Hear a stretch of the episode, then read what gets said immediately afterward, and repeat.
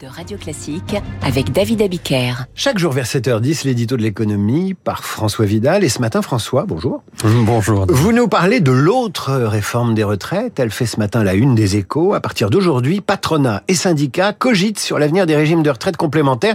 Et ça concerne pas moins de 13 millions de personnes. Oui, et cette réforme-là devrait susciter beaucoup moins d'opposition, car l'enjeu, cette fois-ci, n'est pas de trouver une solution pour réduire les déficits, mais au contraire de répartir les excédents.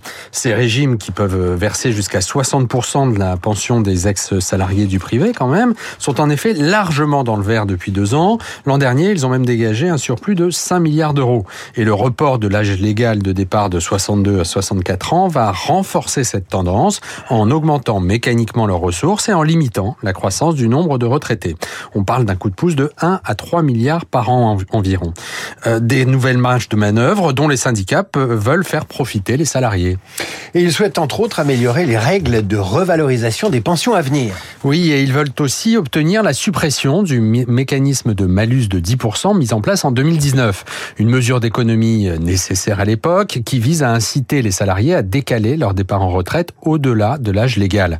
Pour le moment, le MEDEF ne s'est pas prononcé sur ces sujets, mais on voit mal comment le patronat pourrait s'entêter à refuser la suppression du malus, euh, alors que le coût de cet abandon est estimé à 500 millions d'euros environ. Pour autant, ces négociations paritaires ne s'annoncent pas simples, car l'exécutif entend s'y inviter. Dans la mesure où sa réforme va largement bénéficier au régime complémentaire, on l'a dit, il se verrait bien en récupérer une partie pour financer, euh, par exemple, la revalorisation des petites retraites. Un dividende de la réforme, en quelque sorte, qui risque de passer difficilement aux yeux des partenaires sociaux. Eh bien, on suivra ça avec vous, François Vidal. Euh, l'éditorial des échos, c'est tous les jours vers 7h08, 7h09. Tout de suite, l'essentiel de l'économie avec François Geffrier qui revient.